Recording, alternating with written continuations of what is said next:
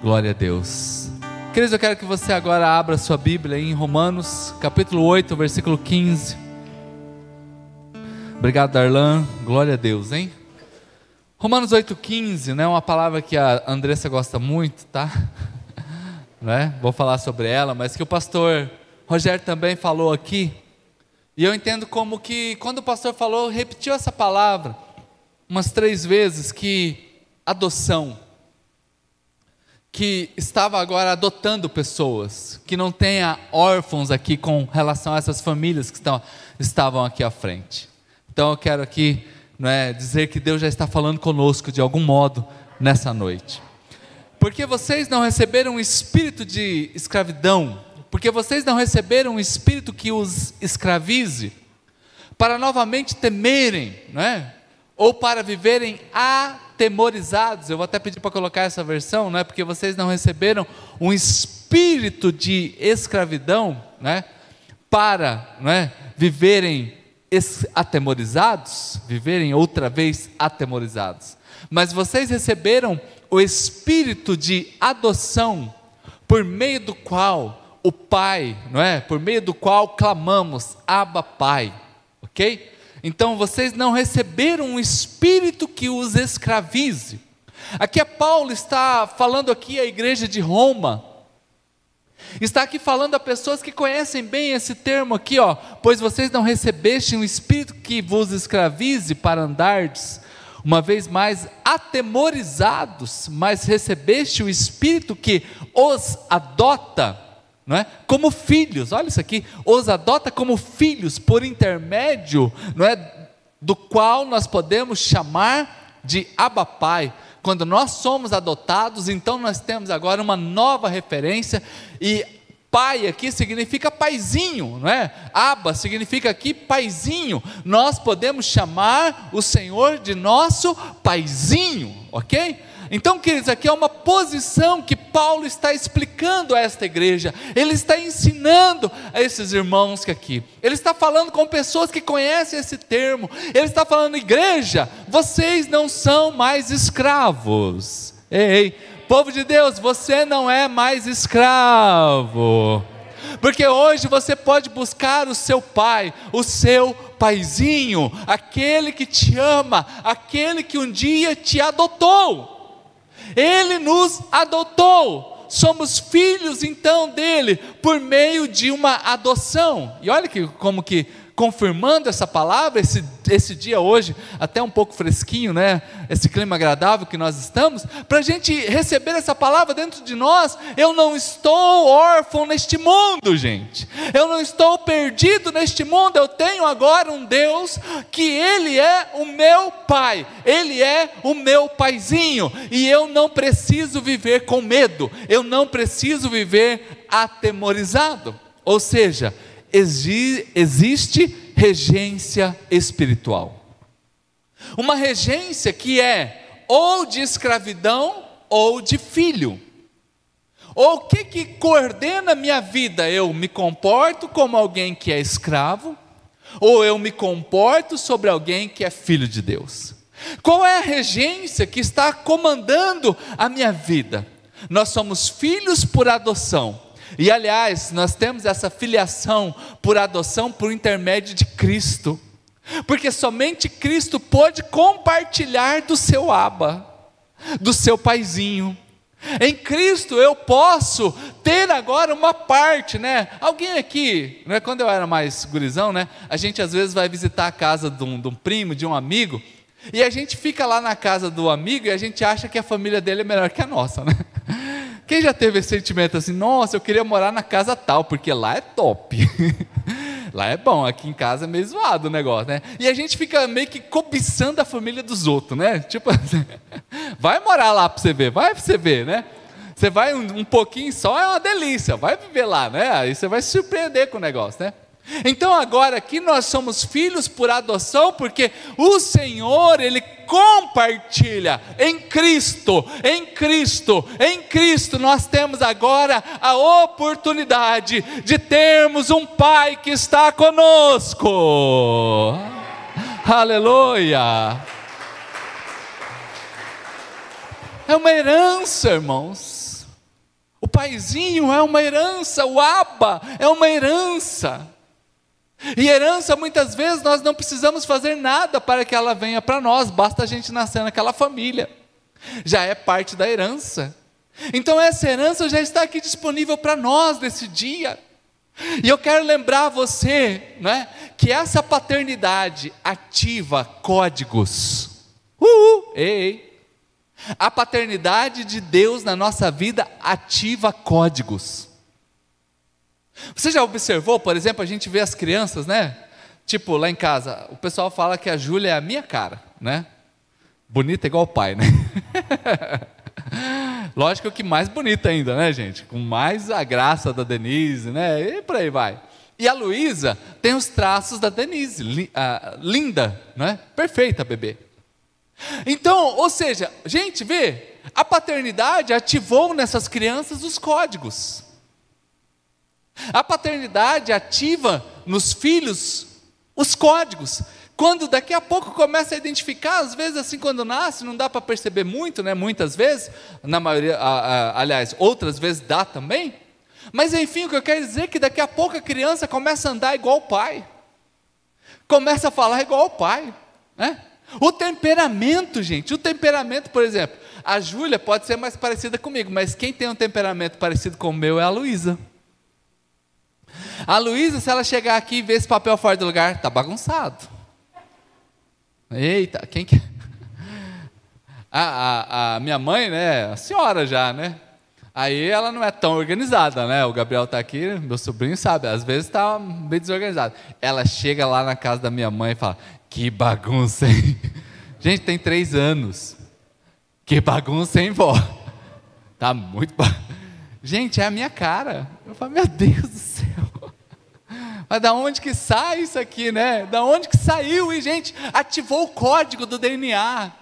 Está ativado, ei, você é filho de Deus, irmãos. Ativa hoje o código de ser parecido com o Senhor Jesus Cristo.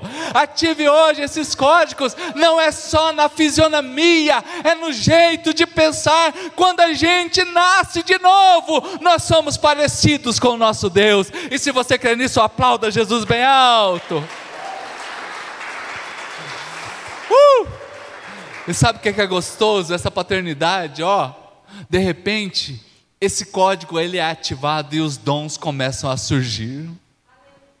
Os dons começam a aparecer. E uma das coisas que a gente sempre sabe, a gente quer ajudar o irmão, irmãos. Eu, como pastor, e eu acho que eu demorei alguns anos para entender isso melhor, que como pastor eu estou aqui para ajudar os irmãos, os meus irmãos.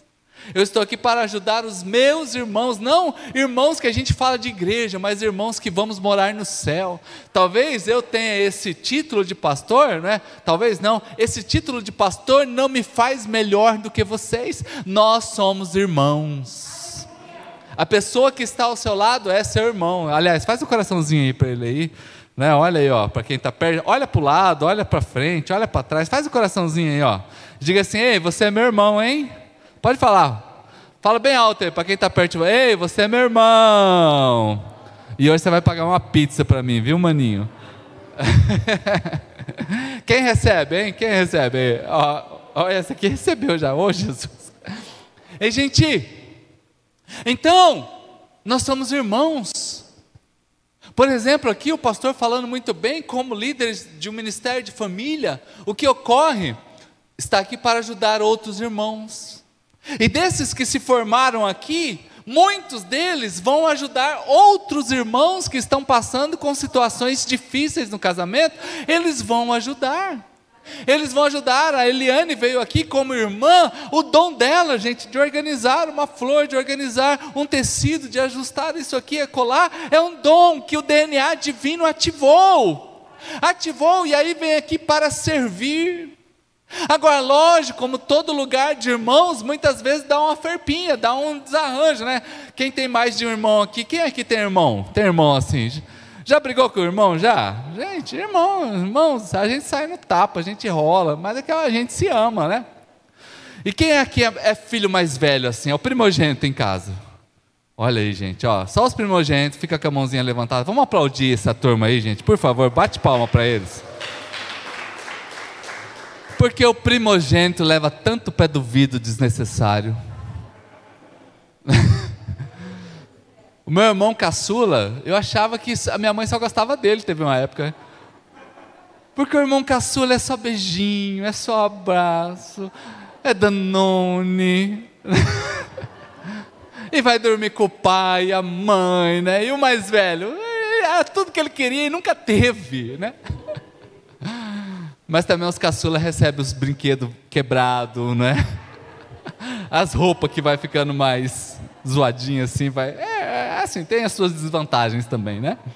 E gente, uh, mas deixa hoje o DNA divino ser ativado dentro de você. O DNA do Senhor será ativado, os dons aparecem, não é? E assim nós começamos agora a perceber pessoas e ajudar pessoas. Então agora o espírito de medo não está mais sobre você. Uh, ei, o espírito de medo não está mais sobre você. Escravidão ou adoção? O que, que você prefere? Escravidão ou adoção? Porque só da gente perceber o que é um escravo, não sei se você já teve a curiosidade de tentar entender o que é ser escravo, mas escravo não tem opinião, escravo não tem direito de sentar à mesa, escravo, se o seu senhor chega, ele tem que sair. Escravo, irmãos, é, é, é uma pessoa que praticamente não existe. Isso é ser escravo. As culturas estão cheias de épocas que teve escravo, que teve escravidão. Aliás, é uma das coisas que ainda hoje em dia precisa ser combatida em muitos lugares a escravidão. Então a escravidão ela, ela rouba a vida. A escravidão rouba a alegria de viver. E é o que Paulo está escrevendo a esta igreja aqui: olha, vocês não receberam um espírito que vos escravize.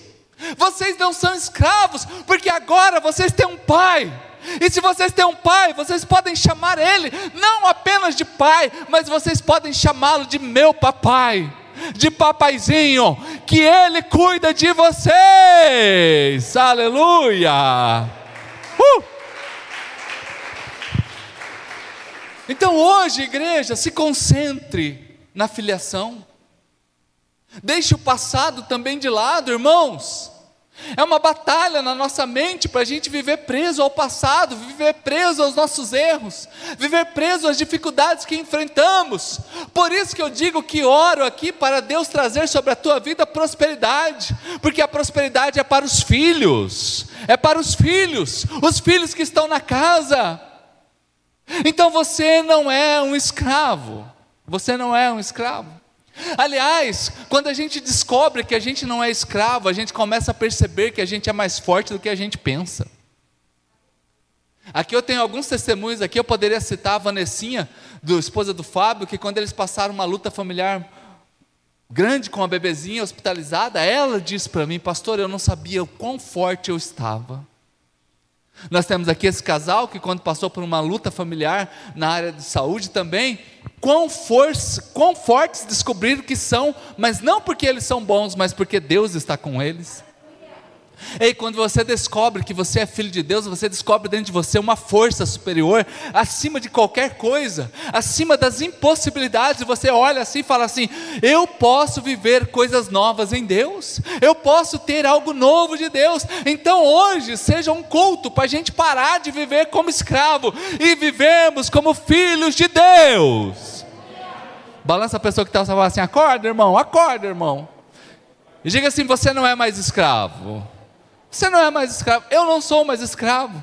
Eu não sou mais escravo. Agora, escravidão é um estado do espírito, é um momento do espírito. Quer dizer, irmãos, qual é o resultado da escravidão? É medo. É medo. Qual é o resultado da escravidão? É medo. Não toma decisão. São fracos são limitados, não conseguem. Aliás, tem pessoas que vai fazer uma entrevista de, de emprego, ela já mostra que ela é escrava, que ela não consegue passar numa entrevista de emprego. E com um potencial extraordinário, com uma coisa assim dentro dela que é um tesouro. Eu já ministro aqui para vocês as frases do pastor Miles Moore há algum tempo. Ei, não vá para o cemitério, não morra com todo o tesouro que Deus colocou dentro de você. Seja como uma vela, que o dia que acabar queimou tudo, não ficou nada, não ficou nada. Então há dentro de você algo lindo de Deus. Então o medo é resultado de uma vida de escravidão. E a escravidão vai roubando coisas de nós. Vai roubando, por exemplo, a possibilidade de ter uma condição financeira melhor, de passar de repente no concurso, de talvez casar, né? De porque para chegar numa menina igual a Denise na época tinha que ter coragem, gente. Pensa, a menina que brilhava quando andava, ela não andava, ela deslizava na unção. é, ela não andava, ela patinava na unção assim. Ó.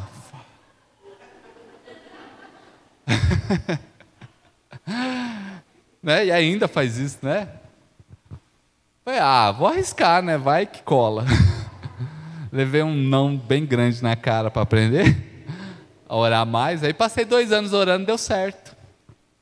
Ei, mas quantas pessoas, quantos jovens, muitas vezes por medo da rejeição, não conseguem entrar no relacionamento?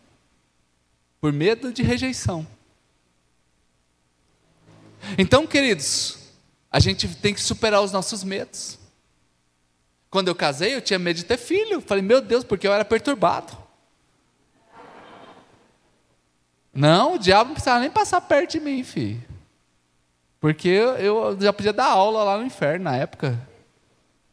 Eu era tão perturbado que um dia eu fiz um negócio lá que eu sabia que minha mãe ia meter fogo nos negócios. Eu falei assim, eu já sei, eu fui lá e troquei o álcool por água. Eu fiquei só esperando o trem. E ela foi, tá, vai acabar com isso aqui, guria. Eu tô lá, não, mãe, não. E ela jogou o fósforo. Jogou um, jogou dois. E eu tô lá, não, pelo... Ainda fazendo, ainda dá, dá para trabalhar em Hollywood, gente. Ah, meu pai do céu, você trocou essa, esse, esse negócio aqui? Troquei não, mãe, troquei não. Fih, se o Fi consegue já prever o que, que a mãe ia fazer, ah, irmãos, era ninja demais. Era muito ninja. Ei, então nós precisamos aprender a romper com tudo isso que nos atrapalha e vivermos a vida que Deus tem para nós. Vivermos as coisas lindas de Deus e não permitir que por conta dos medos a gente vai parando a nossa vida, a gente vai paralisando a nossa vida. Aí no, me casei, não é? Aí passou um tempo, a gente foi sendo ministrado, e chegou um dia que a gente falou: vamos ter um bebê, e glória a Deus, aleluia, não é? E é uma das melhores coisas que tem. Já pensou se tivesse por medo, não tivesse, tivesse rejeitado isso? Não é? Teria perdido uma grande oportunidade na vida. Por medo, quando nós estávamos muito bem, olha, eu amo a igreja que eu estava, fica aqui um abraço para a galera lá da igreja.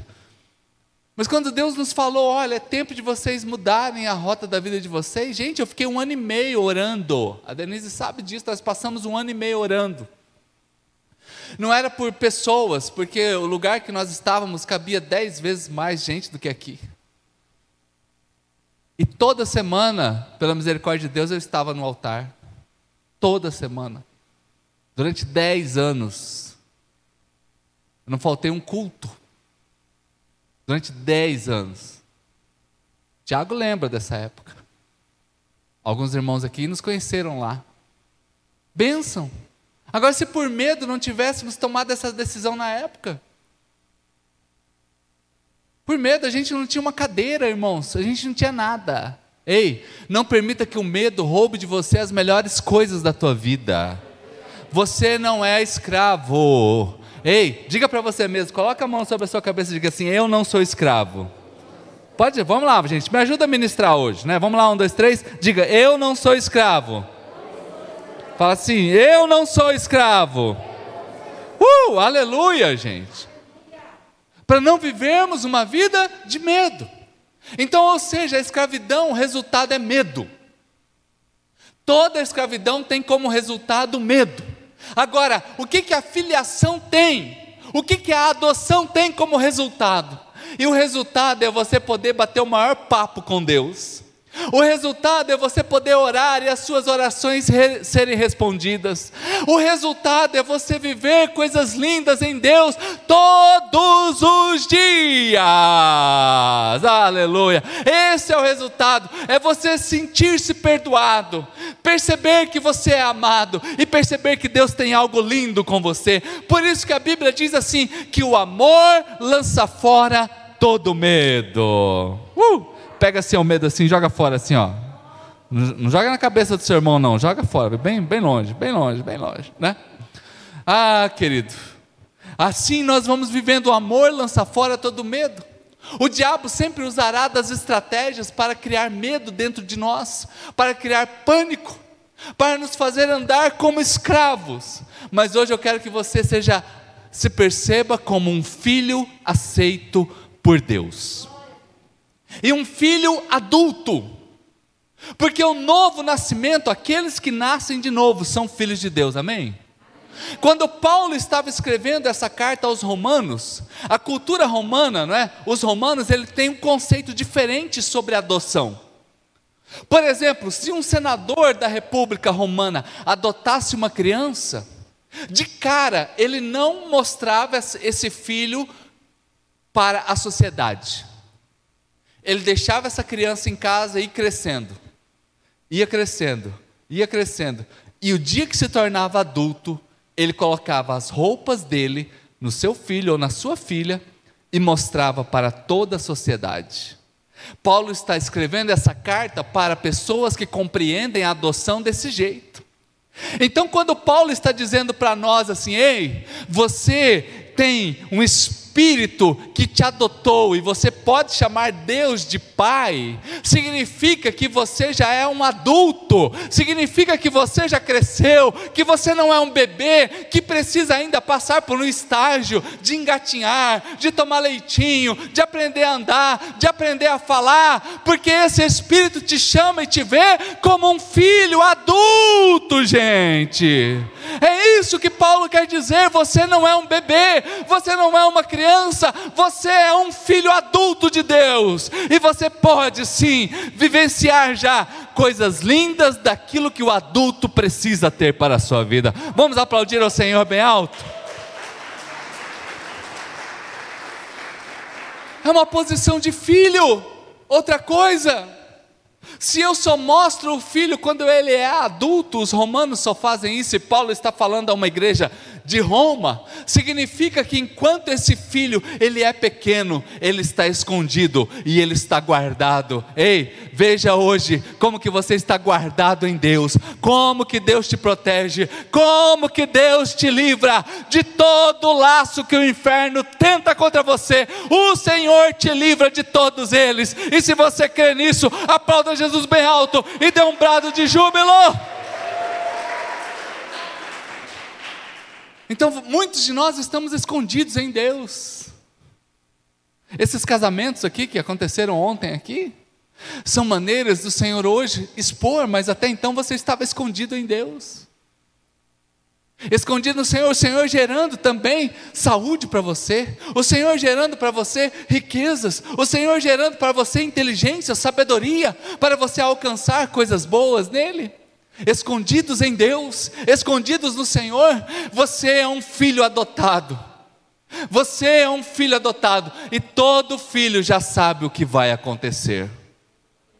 O, escravo não sabe. O escravo não sabe. O escravo, quando o seu senhor chega, ele tem que sair do, do recinto. O filho, ele sabe o que vai acontecer. O filho, ele está ali pronto, não é? Para receber as bênçãos que o seu pai tem nas mãos. Quando a gente tem filho, uma das coisas que pai faz, e é uma brincadeira de pai e mãe com crianças, né? Eles brincam de esconde-esconde com seus filhos. Agora imagina uma criança de dois, três anos, se você se esconder, ela nunca vai achar você. Se você quiser, ela não te acha nunca mais. Não é verdade? Mas o que, que o pai faz? Ele vai se esconder, a criança está aqui, ele fica com a metade da bumbum aqui. Cadê o papai? Aí fica balançando a cortina. Cadê a filhinha? Porque não é uma brincadeira de se esconder, é uma maneira de dar amor. É uma maneira de mostrar que esse filho é importante e o filho já sabe que o pai está ali. Ei, hoje é dia de você perceber que Deus está balançando a cortina e está falando assim: cadê meu filhinho? Cadê minha filhinha? E Ele está balançando a cortina na tua frente, para que você perceba a glória dEle, a grandeza dEle e os milagres que Ele deseja fazer na sua vida. E se você crê nisso, aplauda Jesus, irmão. O escravo não tem esperança, quem tem esperança é o filho. Todas as vezes que você chega como pai em casa, o seu filho já está ali. Trouxe alguma coisa para mim? O que, que, você trouxe para mim, mãe? O que, que, você... que, que você trouxe, pô? E tem filho grande aqui que fica com invejinha do outro quando recebe um presente. O filho grandão, o pai tem um filho menor, dá um carrinho. Ué, e para mim? Não, filho, eu trouxe só para ele, porque é pequeno. Não, mas eu quero o meu também. Aí vai lá e compra um iPhone para ele. Aí, ó, tem, ó, tem gente que recebeu aí, ó. Porque fica com invejinha. Ei, o filho sempre espera algo do pai. O filho sempre espera algo do pai. Quer ver viajar. Quem o pai que viaja, então, quando volta, irmãos, é só pedido, só. A lista é grande. É um pergaminho diante dele. Ah, pai, passa em tal lugar. E quem aqui é pai já passou numa loja e falou assim: Acho que eu podia levar isso aqui hoje lá para casa. Nem está precisando, mas você leva. Irmãos, se nós, sendo humanos e maus, conseguimos fazer desse jeito, imagina o nosso Senhor sobre a tua vida. Antes de você apontar o carro ali na esquina, ele já sabia tudo o que você precisa para esse ano todo. Ele já sabe de tudo isso e por isso que você está aqui. E que hoje Ele coloque aí nas suas mãos isso que você tem orado, isso que você tem clamado, porque um filho adotado, ele sabe que o seu pai vai lhe passar uma bênção especial. Aleluia! Uh!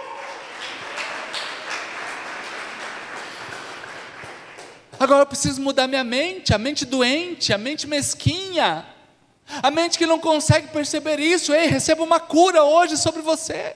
Veja Deus como seu pai. Às vezes eu escuto umas ministrações aí, eu fico pensando, puxa vida, será que as pessoas conseguem hum, hum, hum, fazer isso? Mas tem gente que identifica o seu pai com Deus. Aquele pai é muitas vezes carrasco, aquele pai que não dava nada, aquele pai que não abençoava nada, aquele pai que muitas vezes até maldizia. Ei, esse não representa Deus. Deus é muito superior a qualquer ser humano dessa terra. Então deixe o Senhor limpar o seu coração hoje. Você está livre do medo. Você está livre do medo. Aliás, quando nós estamos livres do medo, tudo isso que está acontecendo no cenário mundial, isso não nos abala. Lógico, ficamos tristes. Choramos com os que choram, como choramos essa semana a partida de irmãos queridos, de pastores amigos meus que faleceram. Chorei, fiquei triste. Mas isso não tira a minha certeza e a minha esperança em Deus. Como eu disse para vocês, nós temos aqui orado pelos irmãos aqui deste lugar, e eu posso dizer que tem sido um tempo de muita provisão e muita prosperidade nesta casa. Tenho visto isso.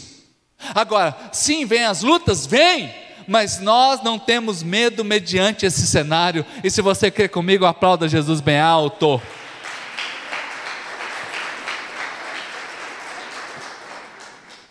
Agora, pois vós não recebeste um espírito que vos escraviza para andardes, uma vez mais atemorizados, mas recebestes o espírito que os adota como filhos. Ei, há uma linguagem espiritual, há uma conversa aqui que não tem som. O teu espírito, ei gente, o seu espírito agora, o seu espírito, ele está se comunicando com Deus agora. E não é apenas por sentir arrepios, e aliás, irmãos, que louvor extraordinário que nós tivemos aqui nessa noite. Que louvor extraordinário.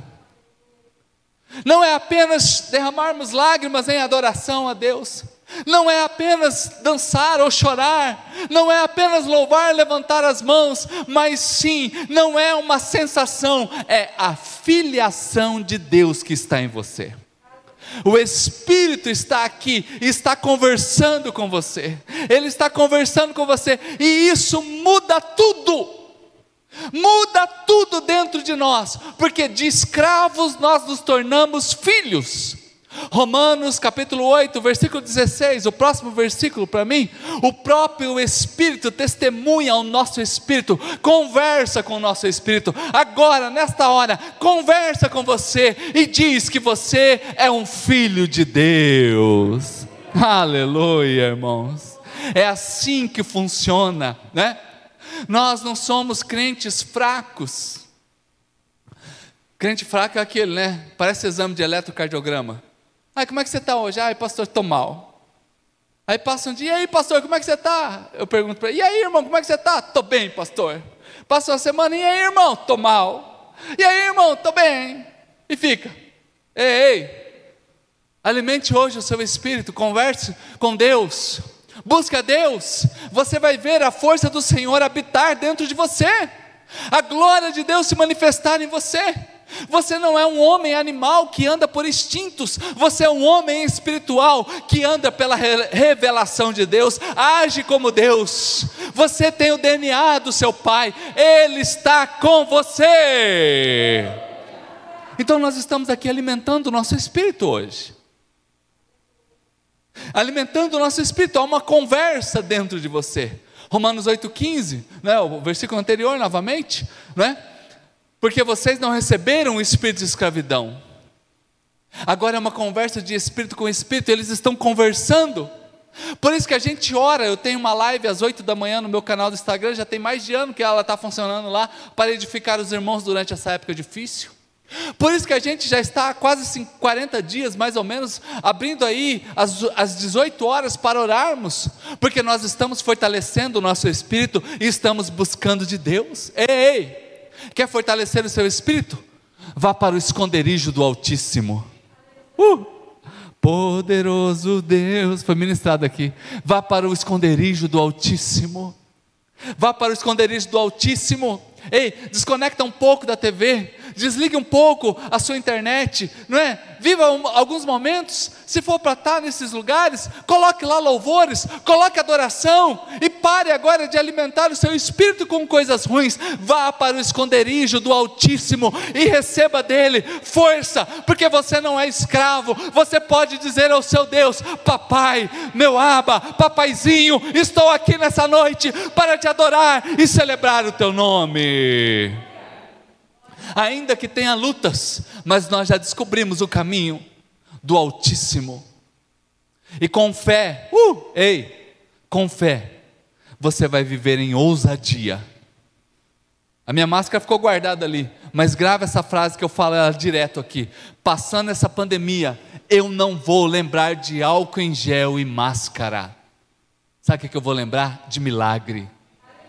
Sabe o que eu vou lembrar? Que durante todo esse tempo não faltou um grão de arroz nessa igreja, não faltou um, o dinheiro para pagar a luz, não faltou nada.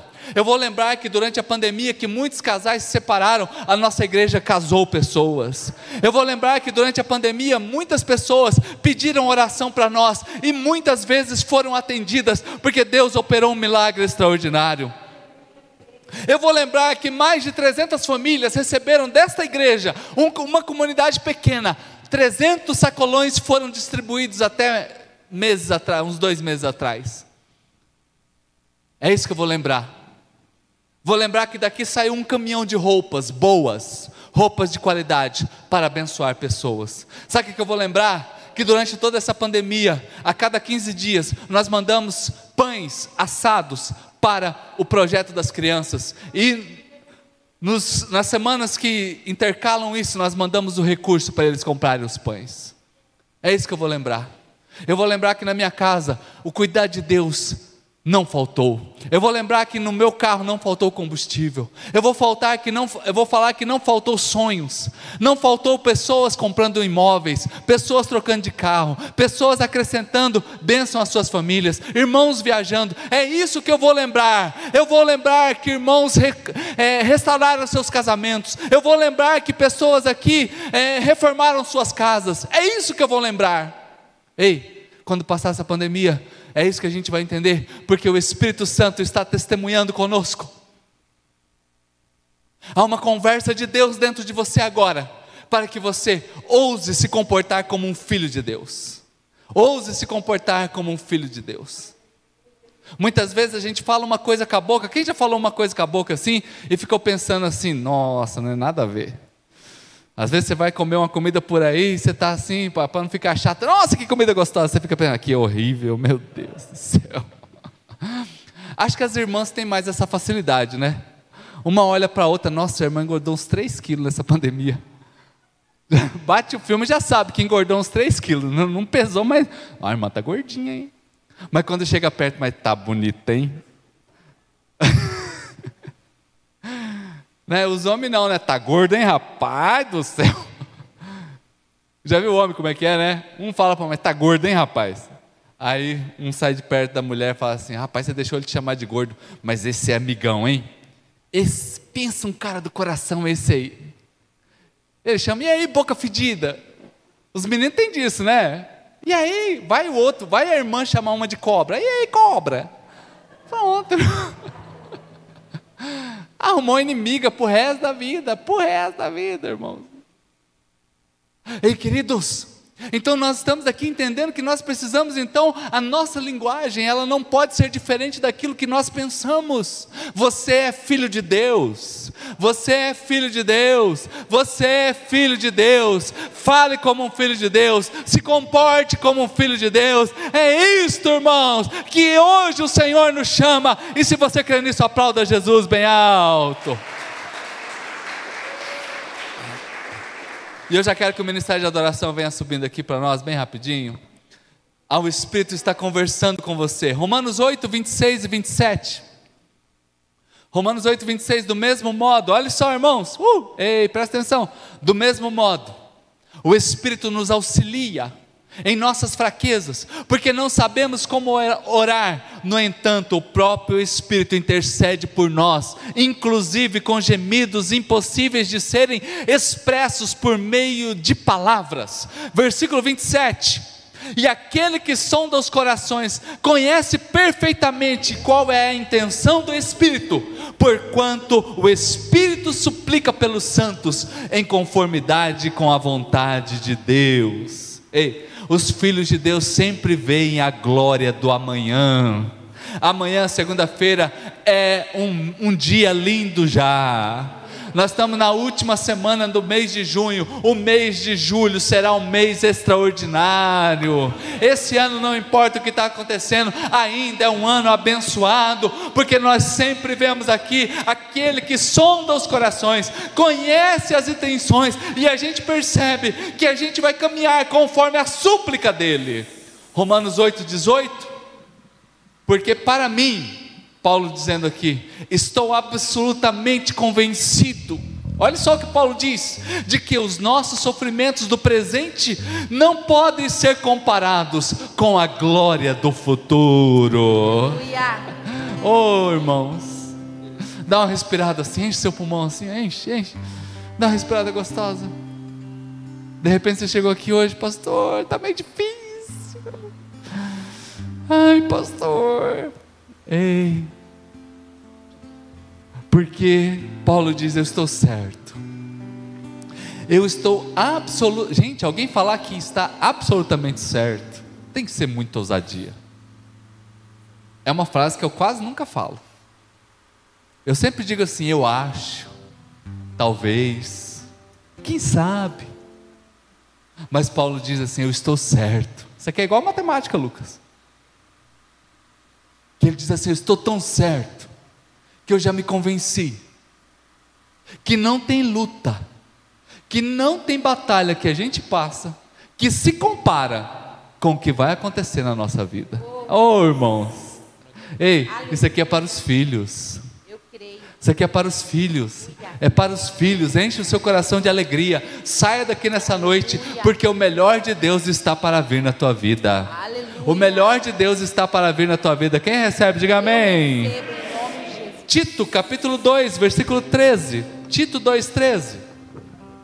Enquanto aguardamos a bendita esperança, o glorioso retorno do nosso grande Deus e Salvador Jesus Cristo.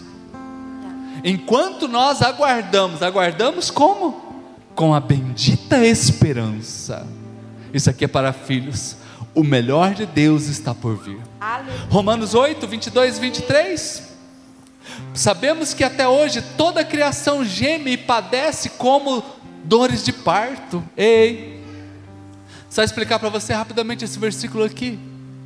Sabemos que até hoje a criação geme com dores de parto. Sabe o que que é isso? A criação aguardando o dia do Éden novamente. Criação aguardando o retorno do Messias, para que seja como o Éden novamente, perfeito.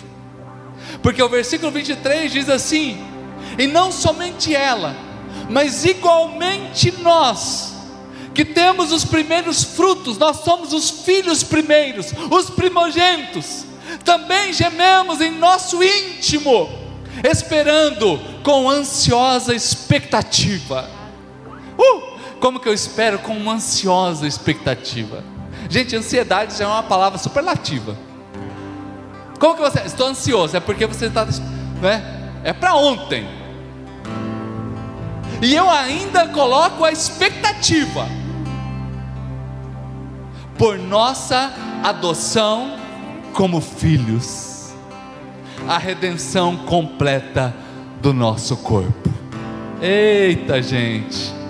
Hoje é dia de você sair daqui com uma convicção certa. Ei, casais que casaram aqui, é só o começo da alegria. Esses 10 anos, pastor, é só o começo, vai vir agora, agora que vai vir a bênção. Ô glória. É agora que vai abrir, agora que abriu a porteira, viu, Marquinhos? 20 anos, é 20, Aleluia. pois é, se prepara para os próximos 20, que serão Aleluia. extraordinários. É só o começo.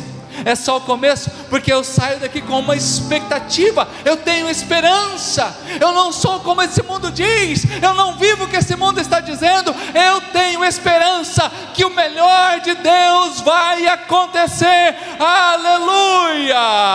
Aplauda Jesus bem alto.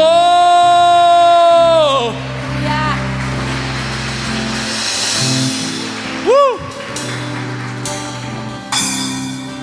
Isso é, ó, isso é a natureza. Espera com expectativa. Sabe por que muitas vezes, quando a gente vê um ente querido partindo da nossa vida, a gente não quer desgarrar dele?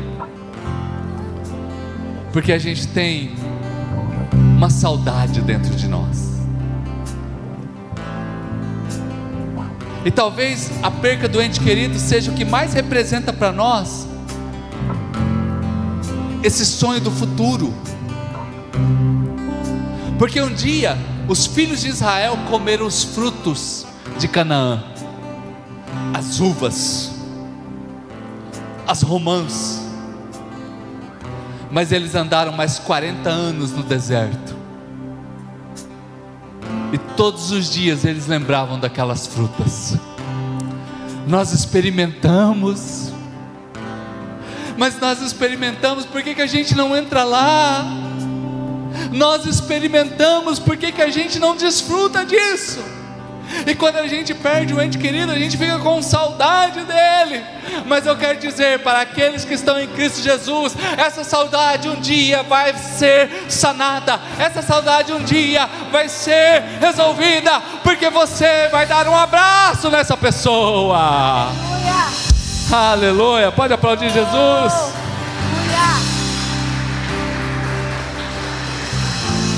E sabe por que, que muitas vezes a gente olha para a nossa vida e a gente acha que ela está tudo errada? Porque um dia a gente teve um sonho de uma vida diferente. Aí a gente fica com saudade daquele sonho. Mas eu experimentei. Eu experimentei, ei, e assim como Deus colocou os filhos de Israel na terra prometida, em Canaã, o Senhor também leve cada um que aqui está para alcançar os seus sonhos, aquilo que você um dia provou, aquilo que alguém falou para você que é bom, você vai alcançar também, você vai desfrutar também, porque foi Deus que colocou este sonho dentro de você e ele há de acontecer, porque Deus é Deus, ele não é homem para mentir. E eu quero que você fique de pé nesta hora. Aleluia. Levante suas mãos, adore.